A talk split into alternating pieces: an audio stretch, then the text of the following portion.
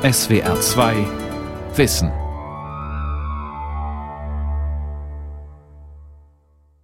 Mit der SWR 2 Aula und dem Thema gerechte Schule, wie können benachteiligte Schülerinnen und Schüler besser gefördert werden, am Mikrofon Ralf Kaspari. Jeder PISA-Test zeigt es aufs Neue. In Deutschland und in vielen anderen Ländern gibt es wenig Bildungsgerechtigkeit an den Schulen. Das heißt, Kinder aus sozial schwachen Familien und Schichten haben schlechtere Chancen und auch Noten als Kinder aus privilegierten Haushalten. Woran liegt das? In welchen Ländern ist das so, in welchen nicht? Wo ist die Bildungsgerechtigkeit realisiert, wo nicht? Diese Fragen beschäftigten die junge Sozialwissenschaftlerin Anne-Christine Holtmann. Sie hat über die Problematik ihre Doktorarbeit geschrieben und für die bekam sie letztes Jahr den renommierten Studienpreis der Körperstiftung im Bereich Sozialwissenschaften. Ich habe mit Dr. Holtmann über ihre Arbeit gesprochen. Meine erste Frage war, wie sie eigentlich auf das Thema Thema Ihrer Dissertation gekommen sei.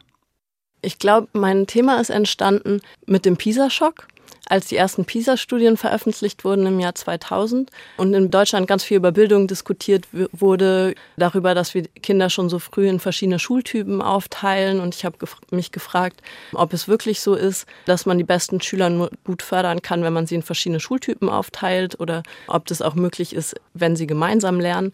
Und das war eigentlich was, äh, was mich besonders interessiert hat.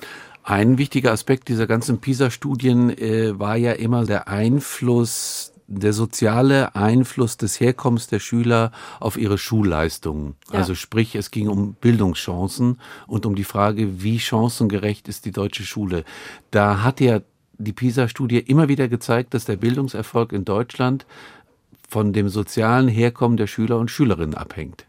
Absolut. Also in der ersten Studie gehörte sogar Deutschland oder war Deutschland ungefähr das Land, bei dem der Zusammenhang zwischen sozialer Herkunft und Bildungserfolg am stärksten war.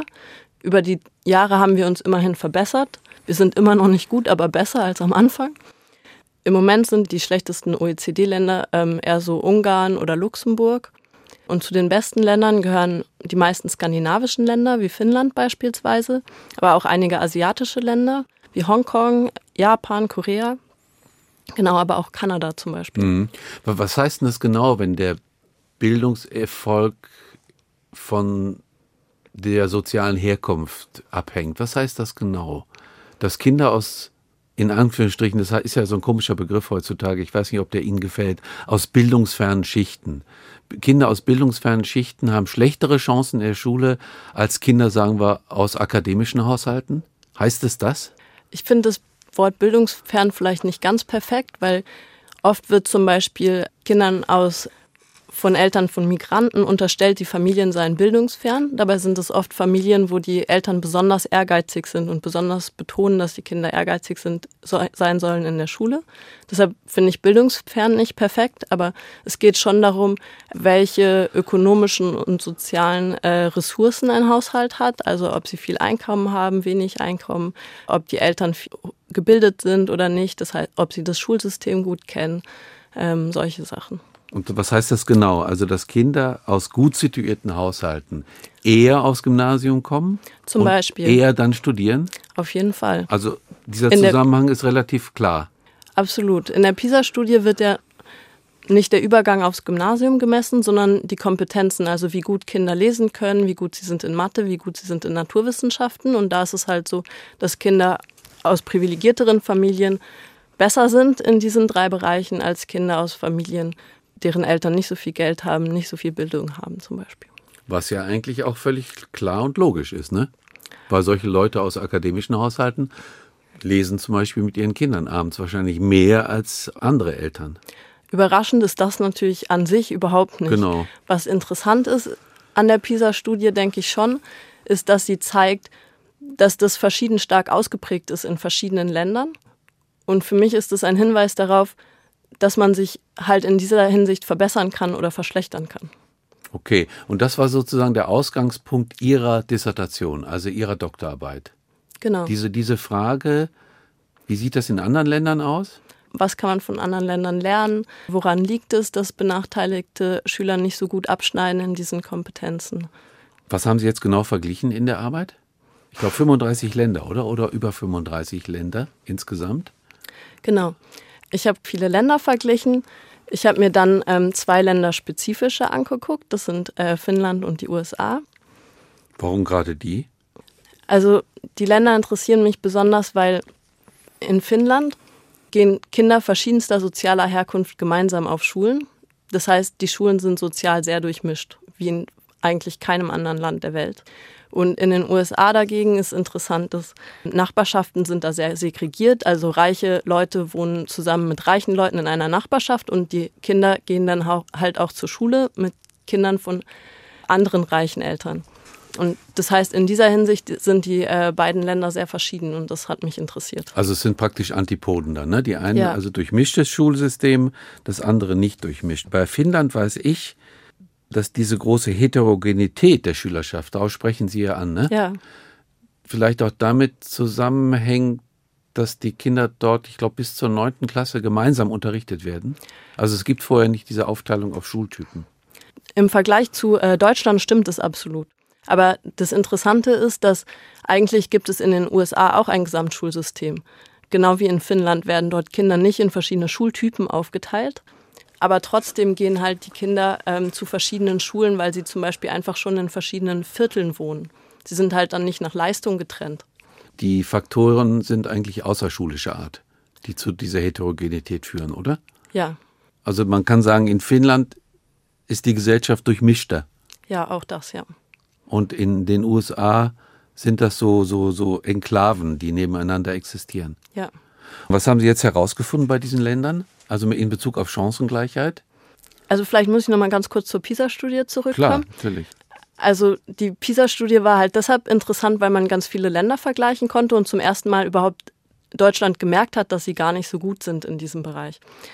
Aber man kann eigentlich noch nicht so viel damit erklären. Also man sieht halt aus den, das ist ein bisschen wie bei der Bundesliga. Also wenn man sieht, dass ein äh, Fußballverein Führer in der Bundesliga ist, dann weiß man halt noch nicht warum.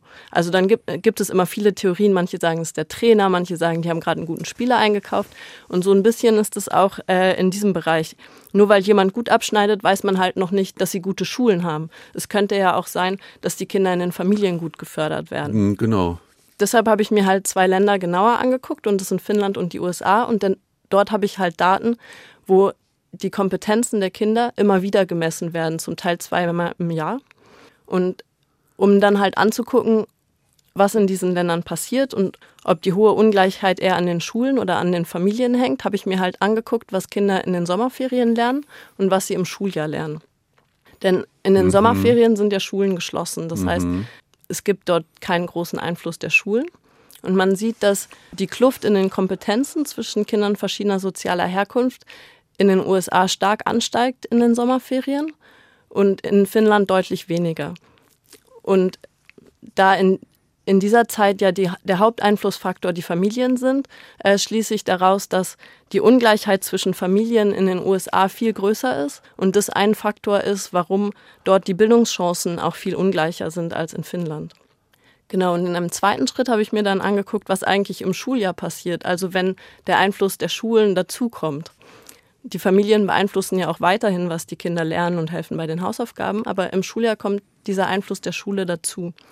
Und es ist interessant, weil in Finnland holen halt Kinder aus benachteiligten Familien stark auf im Schuljahr zu anderen Kindern. Und in den USA passiert es nicht, sondern dort wachsen, wächst die Kluft in den Kompetenzen weiter, langsamer als zuvor in den Ferien aber trotzdem wächst sie weiter, während sie in äh, Finnland halt geringer wird. Und das zeigt halt, dass auch die Schulen halt einen Einfluss darauf haben, dass die äh, Chancengleichheit in Finnland höher ist. Das heißt also, Sie haben herausgefunden, dass in, in Finnland die Schule diese, sagen wir mal, diesen ungleichen Entwicklungsstand oder die ungleiche Ausbildung der Kompetenzen bei bestimmten Schülern angleicht. Ja? Ja.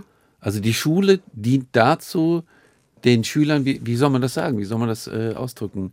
Ist interessant, weil viele ähm, deuten es so, dass alle Kinder einfach nur gleich ja, werden. Das, und das wäre nämlich gerade meine Frage. sehen das so, als würden sie sich angleichen auf einem niedrigen Niveau. Und ich finde, wo die PISA-Studie ganz groß ist, ist, dass sie gezeigt hat, dass es eigentlich keinen Konflikt gibt zwischen Chancengleichheit und zwischen Exzellenz.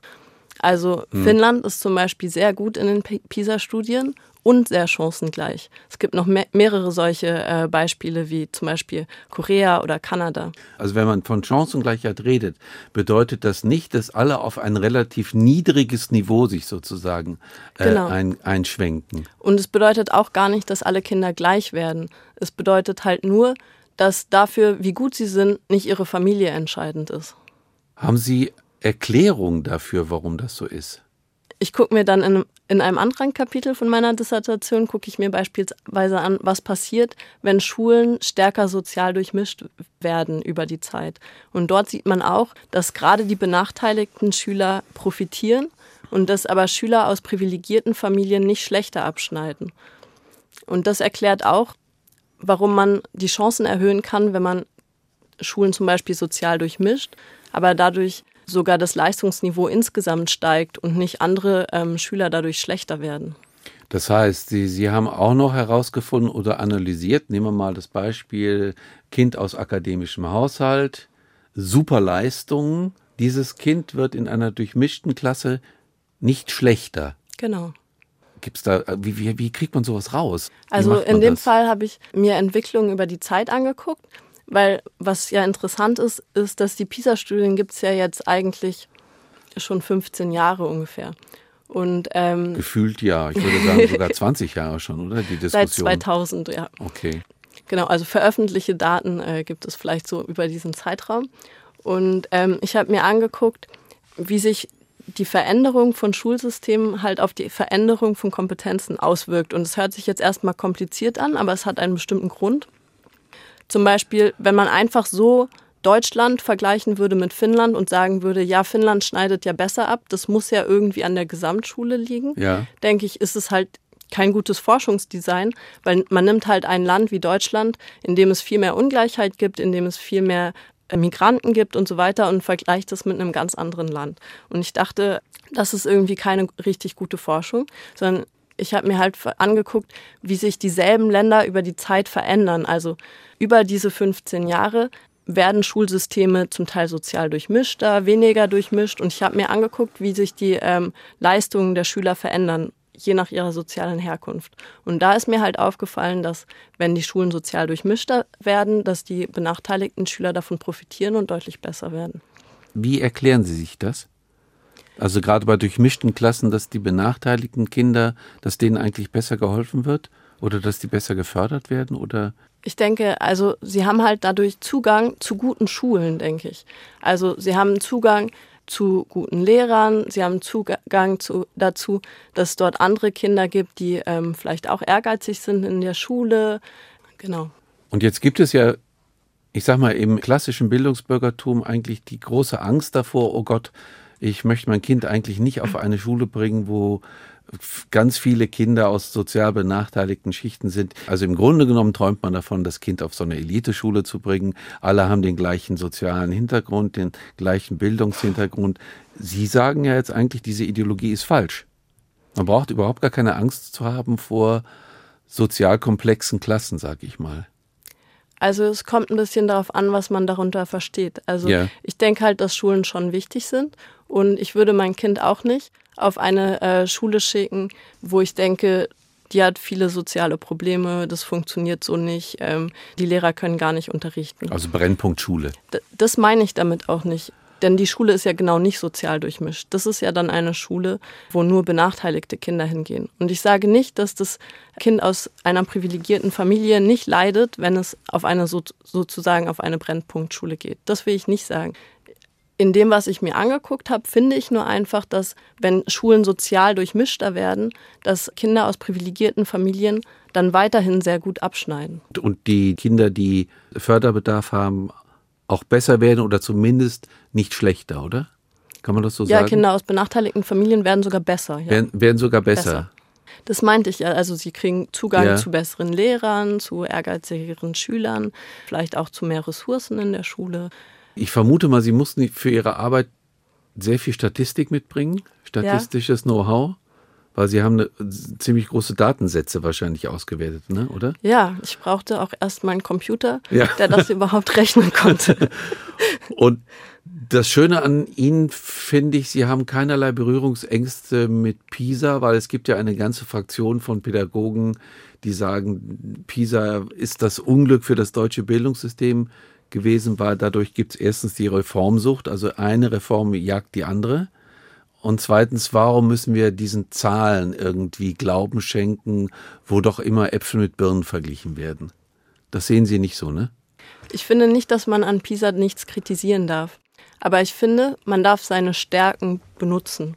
Und ich finde, die Stärke ist zum Beispiel, dass PISA aufgedeckt hat, dass es in Deutschland viele Schüler gab, die keine Texte verstehen konnten, die keine Fragen zu Texten äh, beantworten konnten, die sie vorher gelesen hatten.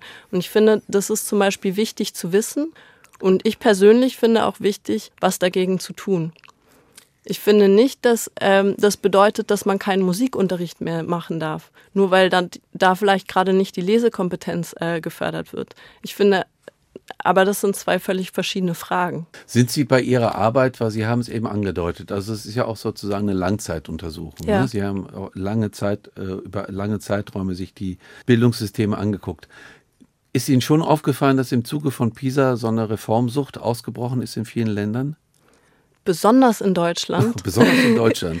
Es gibt auch Länder, also ich habe meine ähm, Dissertation ja an einer europäischen Universität geschrieben, wo ähm, Studenten aus ganz vielen Ländern zusammengekommen sind. Und man hat richtig gemerkt, die deutschen Studenten, da gab es ganz viele, die zu Bildung gearbeitet haben, weil wir durch diese PISA-Studien so auf Bildung fokussiert waren und dass das wichtig ist. In manchen Ländern ist es gar nicht so richtig wahrgenommen worden. Zum Beispiel in Finnland, die waren einfach gut. Das ist nicht so eine spannende Mitteilung in der Zeitung. Ja. Da, Die waren immer gut, Die wussten die gar nicht so richtig, was PISA ist. Ja. Und bei uns ist das ja so ein Synonym geworden für alles Mögliche. Ne? Also für Missstände im schulischen Bereich. In Deutschland hat man ja geredet vom PISA-Schock. Ja, Ne? auf jeden Fall. Und es hat auf jeden Fall auch zu vielen Reformen geführt. Ja, welche denn? Lassen Sie uns die mal ganz kurz nochmal an, antippen. Also einmal G8 und G9. War das eine Reform im Zuge von PISA, also achtjähriges Gymnasium? Also bei der Reform würde ich nicht sagen, dass PISA unbedingt der Hauptinitiator war. Ich würde sagen, die Einführung von Bildungsstandards war stark beeinflusst durch PISA und auch die Zusammenlegung von Haupt- und Realschulen in vielen Bundesländern, denke ich, wäre wahrscheinlich nicht, nicht so schnell und äh, gekommen und nicht so schnell durchgegangen ohne die PISA-Studien. Und die Ganztagsschule? Auch das gehört zu den Reformen. Vor dem Hintergrund Ihrer Dissertation, die Sie geschrieben haben, ähm, kann man das jetzt eigentlich als Lehrer nachlesen? Ja, Ja, ne? Das steht jetzt in jeder Unibibliothek, oder? äh, das ist übertrieben, aber Warum übertrieben? Steht das nicht in jeder erziehungswissenschaftlichen Fachbereich? nee. Sondern, sagen Sie mal. Also in manchen Bibliotheken steht es. Äh, ich würde das auch sofort jedem schicken, der das gerne haben möchte. Wie heißt die Dissertation? Haben Sie den Titel noch parat? Ja, auf Englisch ist der. Ähm, Ach so. Why so many children are left behind. Warum werden so viele Kinder zurückgelassen? Genau. Also warum haben so viele Kinder schlechtere Chancen in der Genau. Schule? Aufgrund der Erfahrung mit Ihren Analysen, was würden Sie in Deutschland ändern, damit mehr Chancengleichheit existieren kann? Also es sind zwei Bereiche, in denen ich was ändern würde. Einmal im Bereich der Familien und einmal im Bereich der Schulen. Und ich finde wichtig, dass, also in der Bildungsforschung wird oft gesagt, ja, wenn Bildungschancen von Familien abhängen, dann können wir ja nichts ändern. Das ist ja einfach so. Aber ich finde halt, wenn man sieht, dass die Kluft in den Kompetenzen in Finnland in den Sommerferien viel weniger wächst als beispielsweise in den USA, dann sieht man ja, dass die Ungleichheit zwischen Familien wichtig ist. Ja. Und das ist etwas, wo man was ran, daran machen kann. Also man kann die Kluft zwischen äh, arm und reich, zwischen gebildeteren und weniger gebildeteren beeinflussen durch Sozialpolitik, durch Steuern, durch Mindestlöhne, durch Beschäftigungschancen für Geringqualifizierte. Und in dem Sinne ist halt dann Sozialpolitik auch eine Form von Bildungspolitik. Das ist der eine Bereich. Ja. Und der zweite Bereich sind halt Schulen. Also ich denke halt, dass gerade für benachteiligte Schüler Schulen besonders zentral sind. ich glaube, das erklärt auch, warum die soziale Durchmischung gerade für diese Schüler halt so wichtig ist, weil es ihnen neue Chancen eröffnet. Vielleicht kann man sogar sagen, es kann ihnen neue Welten eröffnen, sozusagen, wenn sie ehrgeizige Schüler und Lehrer treffen. Es eröffnet äh, Welten der Literatur oder Musik oder Naturwissenschaften, wenn man zu Hause gar nicht umgeben ist von Büchern oder wenn man kein Instrument lernt am Nachmittag. Während wenn man sowieso ein Instrument lernt, dann eröffnet die Schule einem nicht die Welt der Musik beispielsweise. Und ich denke halt deshalb, dass die soziale Durchmischung für mich was ist, wo ich auch mit Reformen ansetzen würde. Ja, wobei das sind eigentlich dann schon Reformen, die ja im vorschulischen Bereich stattfinden, weil es geht zum Beispiel um die Stadtplanung von Stadtvierteln. Also ja. wer wohnt in einem Stadtviertel zusammen? Auch das. Also Na? ich denke, die soziale Durchmischung kann man durch verschiedene Sachen beeinflussen. Ja. Das stimmt. Man, insofern ist zum Beispiel auch Wohnungspolitik Bildungspolitik. Absolut. Denn wenn man sozialen Wohnungsbau fördert, fördert man, oder also es kommt darauf an, wie man ihn fördert, aber wenn man sozialen Wohnungsbau fördert, der dazu führt, dass Familien mit wenig Geld auch in besseren Stadtvierteln wohnen können, dann hilft es auch, dass die Kinder dann zu guten Schulen gehen können. Auf jeden Fall. Ja. Aber ich denke, man kann die soziale Durchmischung auch durch Schulpolitik beeinflussen. Zum Beispiel die Zusammenlegung von Haupt- und Realschulen das ist ein führt ja Weg zum Beispiel zu, könnte zu mehr so, sozialer Durchmischung führen. Ich denke, das muss man differenziert sehen. Das Interessante ist, also ich persönlich finde es gut, ich habe aber diese spezielle Reform nicht untersucht. Ich denke, dass es gut ist, dass man jetzt auf dem zweiten Schultyp neben dem Gymnasium auch sein Abitur machen kann. Das finde ich gut, dass es eine Oberstufe gibt und dass sozusagen die Schule nicht einfach aufhört und man dann sich bemühen muss, weiterzugehen. Also auch vorher gab es natürlich den Wechsel von der Haupt- auf die Realschule. Aber ich denke, dass es gut ist, wenn es einfach an der gleichen Schule stattfindet, wenn es nicht kompliziert ist, wenn man sieht, wie das funktioniert. Aber was interessant ist, was man zum Beispiel in Berlin sieht, ist, dass nur weil man diese Schulen zusammenlegt und die plötzlich Sekundarschulen heißen, hm. dass sie gar nicht so viel sozial durchmischter sind. In hm. Berlin zum Beispiel hat man es gar nicht, hat man es bisher noch nicht so sehr geschafft, die soziale Durchmischung von Schulen zu fördern. Das ist hier nämlich nicht leicht, weil die Eltern wissen ja weiterhin, dass es früher eine Hauptschule war und in einem ja. Stadtstaat kann man immer wählen zwischen vielen Schulen. Und das heißt, es ist gar nicht so leicht, diese Schulen wirklich äh, mhm. sozial durchmischter zu machen. Ja, ist eine schwierige, ist eine schwierige Sache. Mir fällt bei Ihrer Dissertation auch immer wieder das Thema ein, Förderung in den Sommerferien für bestimmte Schüler.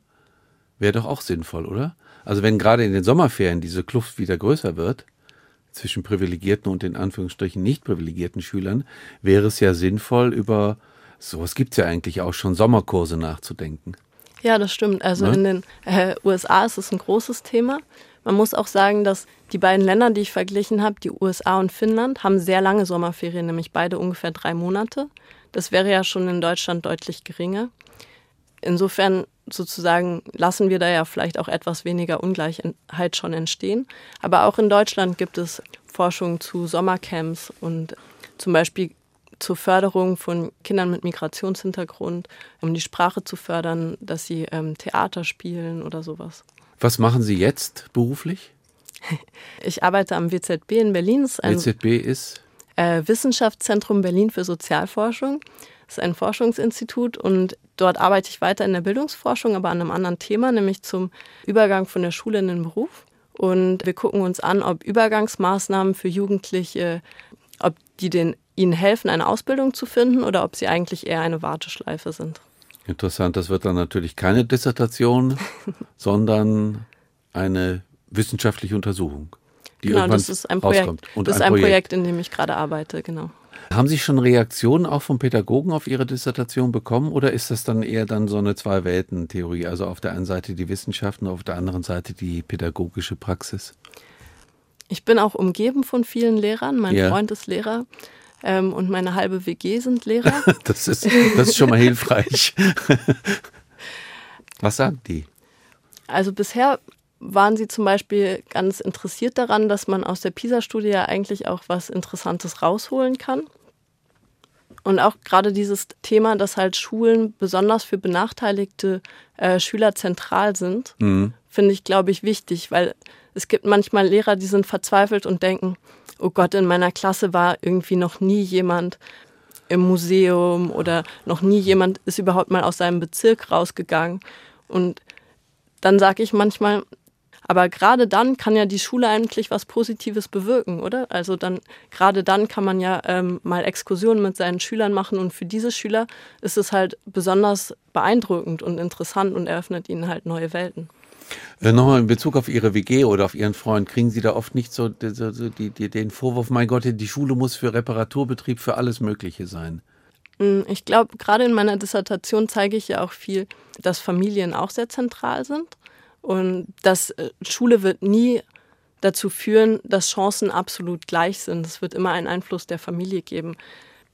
Aber ich denke halt schon, dass Schule auch äh, dazu beitragen kann. Und wenn man eigentlich nochmal bedenkt, was Chancengerechtigkeit heißt, heißt es ja nicht, dass alle gleich sein müssen, sondern dass jedes Kind gemäß seiner Talente, die da sind, halt gefördert wird und dass es diese Talente ausleben darf. Darum geht's ja, ne? Ja. Dazu könnte ich vielleicht auch noch was aus meiner Dissertation sagen. Was ich interessant finde, ist, dass selbst wenn man sich Kinder anguckt, die die gleichen vorschulischen Fähigkeiten haben zu Beginn der Schulzeit, aber aus verschiedenen Familien kommen, sieht man halt, dass selbst zwischen diesen Kindern, die halt eigentlich gleich starten, halt eine Kluft in den Kompetenzen sich über die Zeit entwickelt. Und das finde ich halt auch interessant, weil es für mich auch die Ungleichheit von Chancen verdeutlicht, selbst für Kinder, die eigentlich in ihren Kompetenzen gleich starten. Selbst also benachteiligte Kinder, die eigentlich schon hohe vorschulische ja. Kompetenzen haben, fallen halt über die Zeit weiter zurück. Und das finde ich ja, ist interessant. interessant. Dann wünsche ich, dass Ihre Dissertation viel gelesen wird in pädagogischen Kreisen und wünsche Ihnen noch viel Erfolg für die weitere Arbeit. Danke. Und danke für das Interview. Danke für das Interview auch von mir. Das war die SWR2 Aula mit dem Thema gerechte Schule. Wie können benachteiligte Schülerinnen und Schüler besser gefördert werden? Ich sprach mit der Sozialwissenschaftlerin Dr. Anne-Christine Holtmann. Sie können diese und alle anderen Aula-Sendungen wie immer nachhören und nachlesen. Infos dazu finden Sie auf unserer Homepage www.swr2.de-aula.